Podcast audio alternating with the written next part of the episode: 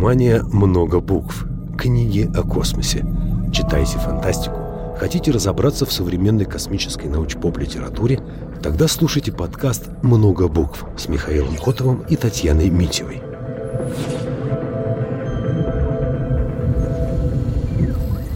Добрый день! И в эфире первый пилотный выпуск передачи «Много букв». Передачи, посвященной книгам о космосе, фантастике, научно-популярным книгам. И сегодня с вами в студии я, Михаил Котов, научный журналист, и Татьяна Митева, руководитель летней космической школы. Привет, Тань. Привет. Идея этой передачи возникла у нас уже достаточно давно, но мы все набирались сил, возможности ее реализовать. Э, мы сегодня подобрали три книги, которые, как мы считаем, будут как минимум интересными.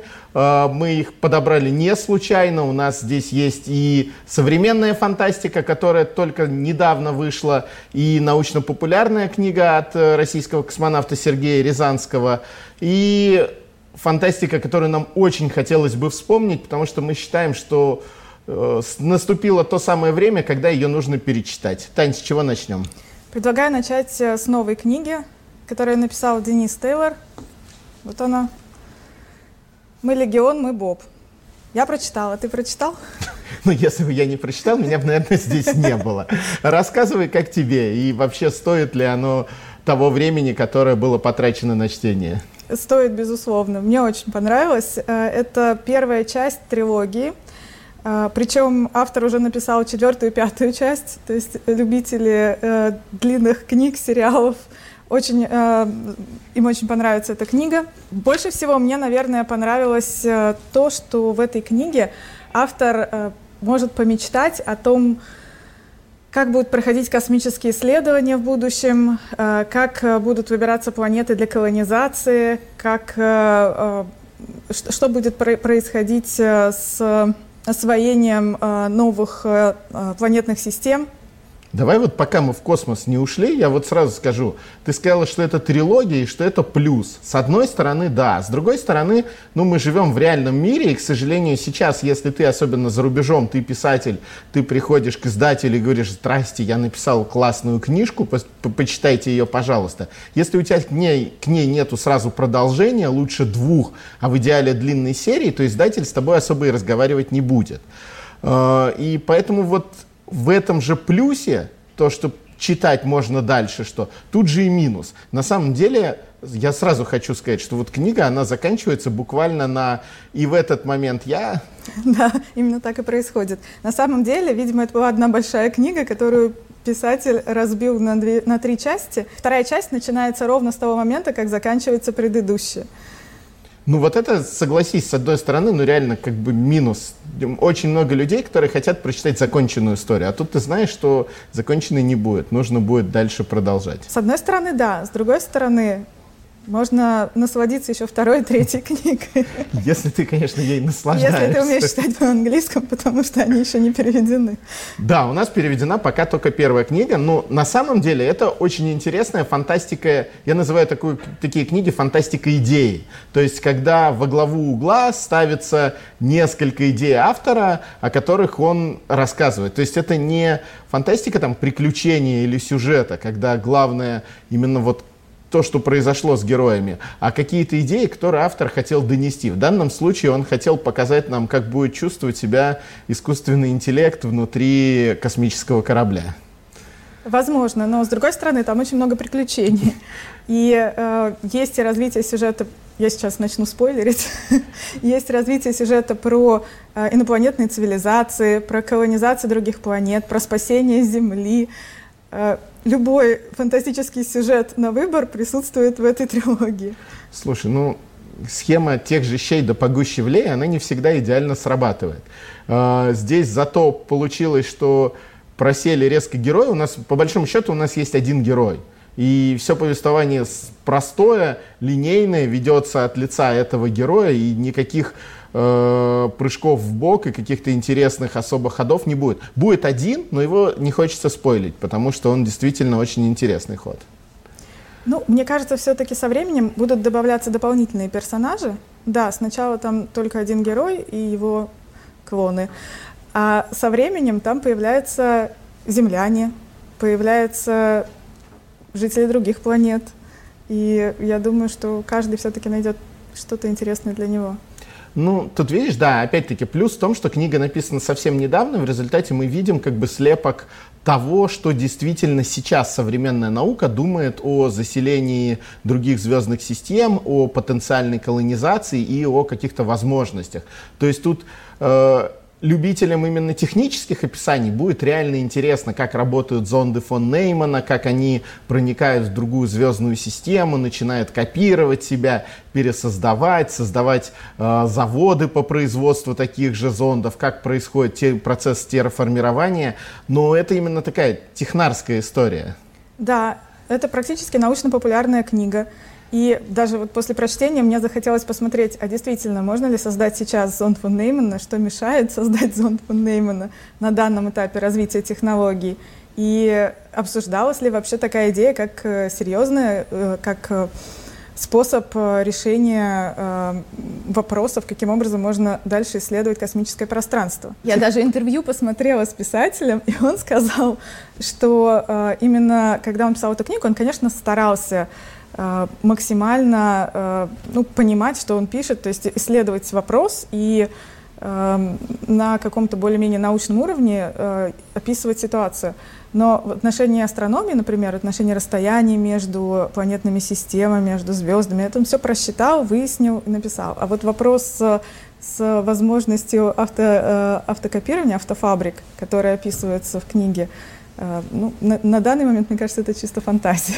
Ну, автора. понятно, подсчетов завезли, а персонажей не завезли. Возможность порассуждать, подумать на эту тему. В 2020 году на летней космической школе, если ты помнишь, была дискуссия э, по возможности и оправданности межзвездных перелетов. И мы тогда, ну, практически эта идея дискуссии, она родилась из другой книги, научно-популярной, художественной, которую написал Борис Штерн, «Ковчег 47 Либра». И вот мне кажется, что книга э, мы, Легион, мы Боб, она тоже может ну, как-то спровоцировать на такую дискуссию. То есть хотелось бы прямо вот созвать каких-то экспертов, посадить их и, поспрашивать, а что у нас сейчас с возможностью Хорошо. заморозить человека? Я с тобой согласен, но тогда двойная звезда. сознание, оцифровать его, насколько можно создать искусственный интеллект на базе оцифрованного сознания. И действительно, можно ли создать зонд фон Неймана, который сможет и откуда он будет брать такую энергию для того, чтобы из добытых э, в других планетных системах на астероидах э, материалов э, создавать новые элементы. То есть насколько источник энергии, от, откуда такая энергия может быть? Вот пока что мне кажется, что ответа на этот вопрос нет. Ну, если я правильно помню, у нас есть как минимум в России одна группа, которая работает над созданием понятно, не настолько крутого, как здесь э, технически э, зонда, но с, над созданием зонда, который мог бы быть при помощи э, солнечного паруса и лазерного луча запущен э, с достаточно большой скоростью, что еще при нашей жизни он мог бы э, достичь другой звездной системы и отправить нам сигнал. Но при этом сам зонд получается буквально микроскопических размеров. Зонд фон Неймана отличается от любого другого зонда тем, что он может э, копировать сам себя. Способны вот ли наши с... зонды сейчас себя копировать? Вот с этим у нас хуже, на самом деле, с, с самокопированием. Поэтому э, хорошая такая получилась. Мы Легион, мы Боб. Это вполне себе неплохая именно технофантастика, фантастика для гиков, фантастика для тех, э, кому интересно разбираться в каких-то технических проблемах, те же зонды фон Неймана. И при этом у нее есть свои очень четкие, вот, ну, для меня минусы, там, пунктирно прописанные персонажи. Мы знаем только одного главного персонажа, все остальные так появляются и исчезают буквально на секунду. Может, дальше они будут играть какую-то роль, но пока такого нет. И в результате, если хочется каких-то интересных диалогов, это не сюда. Сюда это скорее вот за каким-то таким фантастическим научпопом. Думаю, да. Это действительно так. Можем перейти к следующей книге, где именно самое интересное это, наверное, взаимоотношения людей, развитие характеров. А, так... И в меньшей степени космические исследования. Тогда это вряд ли можно ли забить гвоздь в космосе. Тогда это у нас э, книга, которую мы вспоминаем, и которая написана уже достаточно давно. Э, собственно, это Роберт Энсон Хайнлайн «Двойная звезда». Почему ее ты выбрала? Мне захотелось э, прочитать эту книгу, поскольку ты очень хорошо о ней отзывался. Потому что мне кажется, что если брать у Хайнлайна то, что написано за всю его огромную биографию, вообще Роберт Энсон Хайнлайн, его иногда называют деканом американских фантастов. Это ну, практически такой патриарх американской фантастики, человек, который сделал для нее ну, мало кто сделал больше. Он написал огромное количество книг, причем он писал абсолютно разные книги, у него разные периоды творчества. Если он начал с э, литературы практически подростковой, то закончил он э, очень сложными и местами спорными произведениями. Но вот «Двойная звезда» — это как раз э, самая середина его творчества, одно из тех произведений, которые ну, вот, составляют классику американской фантастики. Расскажешь, что и как там? Раз уж ты прочитала. В этой книге э, главный герой — актер, и ему в какой-то момент предлагается сыграть роль политика, который по определенным причинам не может присутствовать на э, очень важной церемонии, которая э, необходима для улучшения взаимоотношений между землянами и марсианами. Да, эта книга еще из тех золотых времен, когда реально считали, что на Марсе могут жить марсиане и что они... Там, там не только на Марсе, там населена каждая планета. Ну почему нет? Системы. Есть планета, должен кто-то жить. Да. И э, актер со временем, вживаясь в роль политика, начинает проникаться его взглядами, его мировоззрением и практически становится им до такой степени, что самые близкие люди этого политика начинают его воспринимать практически так же, как и самого политика, которого актер играет. Лично мне показалось, что эта книга не про космос. Ну, то есть космоса там очень мало. Там практически нет перелетов, они не описаны, корабли не описаны. Марс очень э, условно показан. То есть в основном это именно книга о взаимоотношениях людей, о том, что если мы принимаем на себя определенную роль и начинаем вживаться в нее, то мы становимся этим человеком. То есть мы принимаем эти убеждения как свои. Начинаем, э, если мы хотим понять мироощущение другого человека и пытаемся это сделать, то в конечном итоге мы можем это сделать, даже если изначально мы придерживались кардинально противоположной позиции.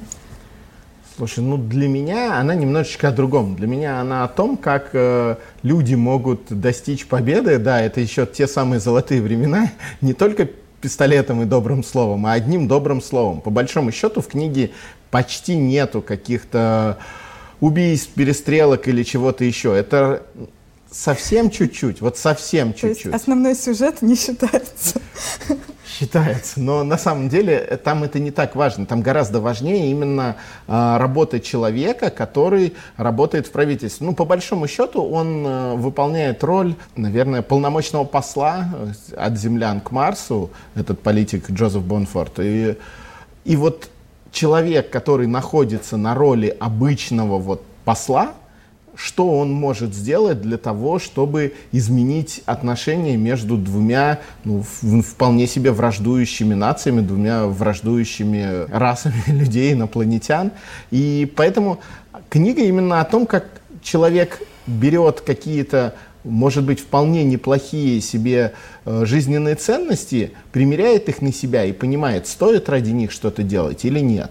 Из-за того, что Хайнлайн какое-то время работал э, в ходе предвыборных кампаний, даже сам принимал участие, ему захотелось написать э, некую, некое идеалистическое представление о политике, о том, какой должна быть политика, каким должен быть политик и какими методами должна вестись политическая борьба с его точки зрения. И вот Слушай, это такой а методами... идеалистический очень подход, на мой взгляд. То есть, когда одного из главных персонажей, прошу прощения, э, сначала похищают, потом накачивают наркотой и практически... Это именно пример отрицательный. И доводят до смерти, это вот идеалистическая, та самая политическая кампания. Мы Нормально. Мы рассказали весь сюжет книги. Ну, на самом деле нет. На самом деле там практически нету э, вот мне кажется, что эту книжку очень сложно спойлить. Ну, там она читается не ради того, что вот это поворот, а скорее потому, что тебе интересно следить за персонажами, интересно следить за изменением персонажа. Смотри, в этом, на мой взгляд, и есть сила Хайнлайна, потому что э, это писатель, который ну, во-первых, он, что не характерно для фантастов, не так много было фантастов кадровых военных. Хайнлайн военный, человек, на котором вот это оставил отпечаток, при том, что он военный моряк, плававший на линкорах и на авианосце Лексингтон. И вдруг в какой-то момент он уходит от всего этого и начинает писать фантастику вот с таким вот максимально гуманистическим посылом. Э, по крайней мере, его подростковые произведения, они ну, полны вот такого вот любви к жизни, любви к людям, попыток рассказать и показать. И «Двойная звезда», она на самом деле, ее можно читать, мне кажется, и в подростковом возрасте. Собственно, мне кажется, я ее первый раз лет в 12 прочитал и был в полнейшем восторге.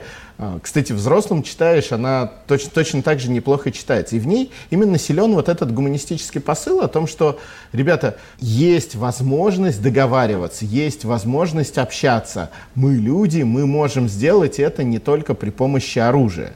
И примерно в это же время, там буквально с несколькими годами разницы, у Хайнлайна выходит «Звездный десант». А, книга с абсолютно противоположным посылом, в который милитаризм сочится с каждой страницы, за которую его обозвали фашистом и сказали, что писать такое нельзя. И именно поэтому «Двойная звезда», она эта тема хороша. Вроде маленький роман, а автор вот все, что мог, он рассказал.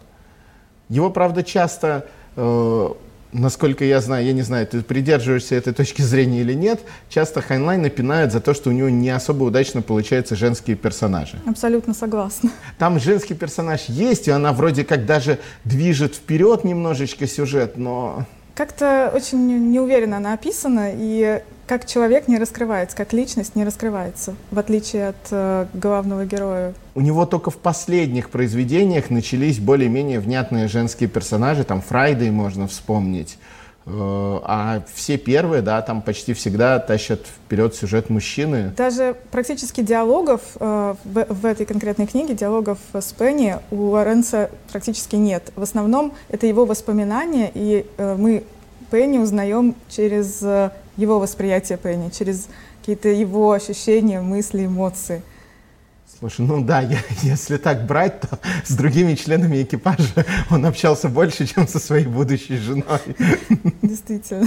Поэтому на самом деле сейчас эта книга, она, на мой взгляд, становится актуальной, опять-таки, потому что вопрос того, что можем ли мы договориться, есть ли у нас вот эта возможность или нет, или все равно по итогу все будет решаться Э, у кого дубинка окажется больше, она сейчас очень важная и мысль, и идея, и возможность вернуться на 60 лет назад и посмотреть, как это выглядело тогда, мне кажется, это реально круто. Ну вот определенная такая небольшая машина времени. И пускай не смущает то, что она написана как будто про будущее, про марсиан. На самом деле она написана про те же самые 50-е годы, которые там и были.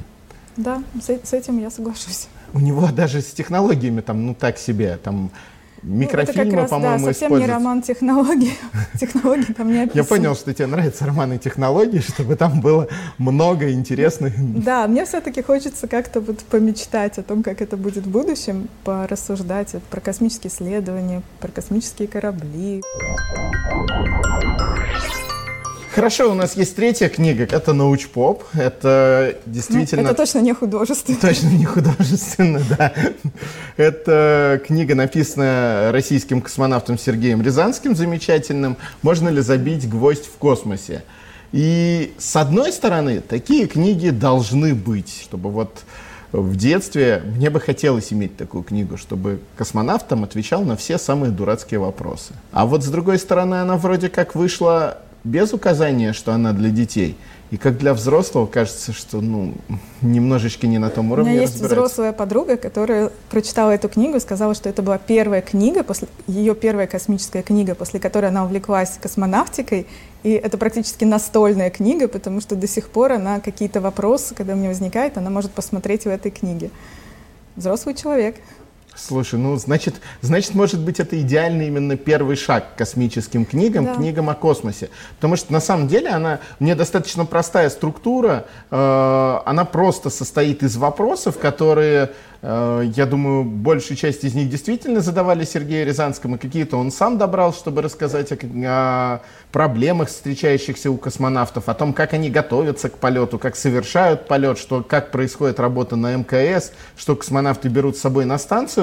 И вот она э, просто вот состоит вопрос-ответ, вопрос-ответ, вопрос-ответ. И в этой простоте, с одной стороны, плюс, а с другой стороны, ну вот, на мой взгляд, а что хотелось Ты сказать? очень долго занимаешься космонавтикой. Просто для тебя это уже известный факт. так сказать, проблема не с книгой, проблема со мной. Мне бы хотелось увидеть чуть более серьезную мемуарную книгу, потому что Сергей Рязанский один из интереснейших наших российских космических специалистов. Это удивительно общительный, удивительно высокоинтеллектуальный человек, с которым чрезвычайно приятно разговаривать. И это действительно один из э, первых ученых, ставших командиром корабля. У российских космонавтов не так много мемуаров. На самом деле они, ну вот, все штучные. И если в США практически каждый второй космонавт, если он может нормально складывать буквы в слова, он написал мемуары, некоторые из них там высоколитературные, некоторые просто мемуары интересные, то у российских космонавтов таких мемуаров не так много. Там, с советского периода можно, ну вот, по пальцам двух рук пересчитать. Да, ну всем действительно очень интересно узнать про этап подготовки, потому что в основном космонавты об этом никому не рассказывают. Как-то не принято почему-то у космонавтов делиться именно личными переживаниями, трудностями, с которыми они столкнулись во время подготовки. Может быть, это настолько сложный психологический момент, что о нем потом говорить особо рассказывать не хочется. В результате получается, что с точки зрения именно научпопа, это почти идеальная книга. Ее можно дать, ну вот ребенку, начиная там с 10 лет, и он прекрасно ее прочитает, потому что, опять-таки, э, простая, но логичная структура, вопрос-ответ, вопрос-ответ, ее можно э, читать с любого места, с любого интересующего вопроса. Ну, с другой стороны, она действительно, наверное, и не претендует на какую-то сверхбольшую глубину. Это именно вопросы, на которые Сергей Рязанский отвечал людям, которые в интернете их задавали. И хорошо, что такая книга появилась, потому что аналогов у нее среди российских космонавтов опять-таки особо нет. Можно ли забить гвоздь в космосе? На мой взгляд, она чем-то схожа, наверное, с э, книгой Хэтфилда, канадского астронавта Джеймса Хэтфилда. У него есть подобные, также легко написанные, ну там не мемуары, а скорее его история полетов э, в космос. Вот появилась и у нас такая версия, поэтому Может быть, когда-нибудь ты полетишь в космос, Нет. напишешь книгу. э, напишешь книгу, может быть, полетишь в космос точно нет, поэтому я уже по возрасту вышел. Как в этой книге как раз говорится, что самое главное это пройти отбор, потому что каждый раз, когда назначается отбор, и, там есть возрастная, возрастной ценз. Но как только ты проходишь этот отбор, дальше возрастной ценз уходит, и можно летать до достаточно солидного возраста. Спасибо, Татьяна. На сегодня это все книги, они закончились. Но книг на самом деле еще много. На самом деле рассказывать о космических книгах это приятно, а хочется верить, что кто-то из наших зрителей сейчас пойдет и скажет, пожалуй, мне стоит это прочитать. Спасибо, очень приятно было пообщаться. До свидания. Спасибо, Тань. До свидания. Внимание, много букв. Книги о космосе. Читайте фантастику. Хотите разобраться в современной космической научпоп-литературе? Тогда слушайте подкаст «Много букв» с Михаилом Котовым и Татьяной Митевой.